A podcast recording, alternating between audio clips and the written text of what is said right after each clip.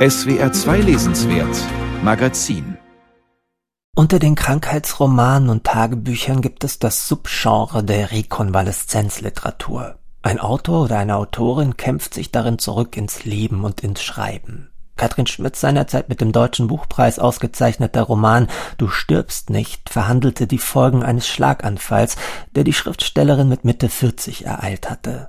Friedrich Christian Delius erzählt in dem essayistischen Memoir Lebensanzeige oder die Stimmlosigkeit der Stimmbänder von einer Virusinfektion, die ihn fast das Leben gekostet hätte.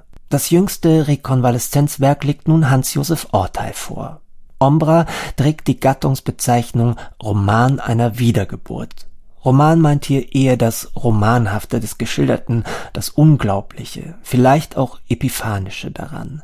Denn was dem Ich-Erzähler im Buch widerfährt, hat der Autor vor zwei Jahren selbst erlebt. Mein Hirn ist durcheinander und ich weiß nicht, wie ich Ordnung hineinbringen könnte. Die Herzoperation liegt erst einen Monat zurück. Sie dauerte fünf Stunden. Und danach lag ich im Koma, aus dem ich fast nicht mehr erwacht wäre.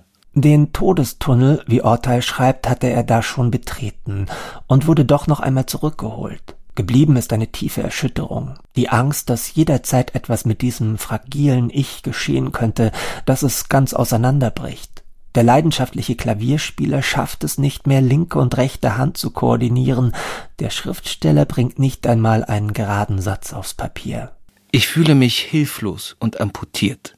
Das ist der absolute Worst Case für einen wie Hans-Josef Orteil. Denn dieser Autor ist sozusagen die Joyce Carol Oates des deutschen Literaturbetriebs, zumindest was die Produktivität angeht. Wie Oates mit ihren unzählbaren Romanen ist auch Orteil ein Vielschreiber vor dem Herrn. 70 Bücher in 70 Lebensjahren, von den aberhundert sonstigen Texten für Zeitschriften und Zeitungen ganz zu schweigen.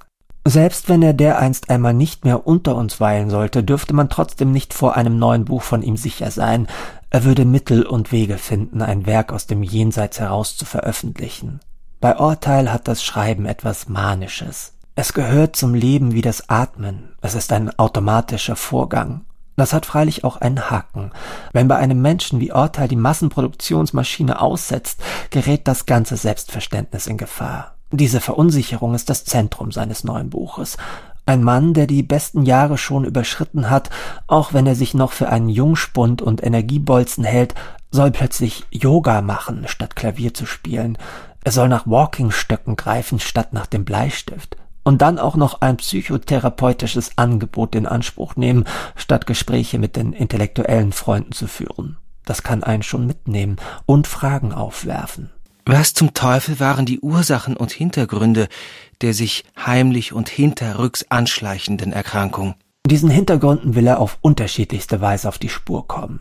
Ortal respektive sein Held registriert den neuen Zustand zunächst niedergeschlagen, dann mit größer werdendem Interesse. Und diesen Prozess des Zurückfindens und des Erkenntnisgewinns protokolliert er in Ombra.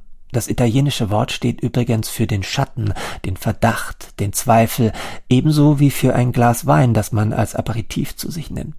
Orteils alter Ego gibt den Musterpatienten, obwohl ihm beim Treppensteigen der Schweiß ausbricht. Er nimmt Hausaufgaben und gute Ratschläge mit nach Hause, er will es ruhiger angehen lassen und eröffnet dann doch in bedenklichem Gesundheitszustand eine Art Gedenkmuseum für sein Werk und seine Familiengeschichte in seinem Kindheitsort im Westerwald.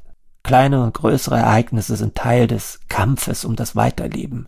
Langsam, ganz langsam kehrt er in seine Welt zurück, in seine Kindheit in Köln-Nippes, aber selbstverständlich auch in die der Literatur, der Kunst, der Musik und des Literaturbetriebs. Eine große Lesung aus seinem jüngsten Buch über Ernest Hemingway im Funkhaus des WDR ist für den von Gefallsucht nicht ganz freien Autor eine Wiedergeburt. Vor hunderten Zuhörern, darunter macht er es nicht, findet er langsam zu einer Vorlesestimme und triumphiert nach bestandener Prüfung. Ich werde angesprochen und befragt und sogar gefeiert. Sie sind wieder der Alte.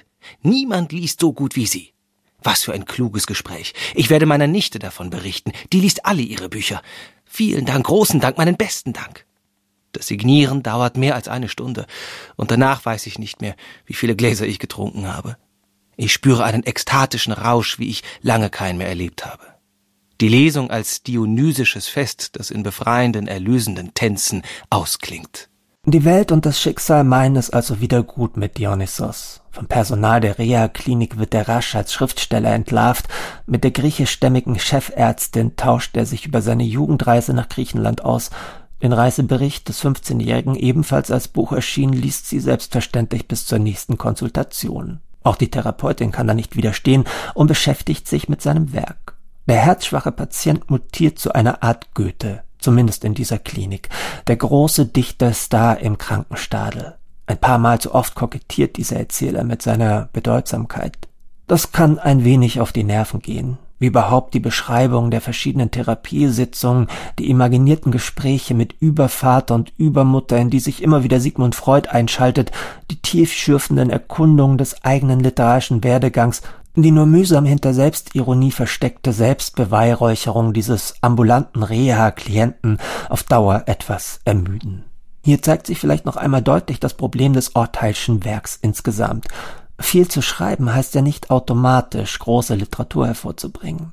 Wer aber davon überzeugt ist, dass noch jedes Schnipselchen seines Tuns und jeder Gedanke nicht nur den Weg aufs Papier finden muss, sondern auch in die Öffentlichkeit, ein Blog bespielt der echte Urteil auch noch, der steht am Ende halt mit Händen voller Bücher da. Und zuletzt noch mit einem Genesungsroman, der auf ein Minimum eingedampft erträglich, ja sogar berührend hätte sein können, so aber doch voller Längen ist. Und voller Eitelkeiten, die nur notdürftig hinter der Erzählerfassade verborgen werden. Dennoch, für den Autor Orteil ist Ombra vielleicht eines seiner wichtigsten Bücher, weil es ihm einen Weg aus dem Todestunnel, aus der Katastrophe der Todeserfahrung gewiesen hat. In diesem Sinne muss man Orteil Anerkennung zollen für seine Disziplin und Unermüdlichkeit und sich am Ende freuen, dass zu seinem 70. Geburtstag am 5. November nicht nur Ombra auf dem Gabentisch liegt, sondern darüber hinaus auch noch ein Jubelband mit dem doch sehr bezeichnenden Titel Der Kosmos der Schrift.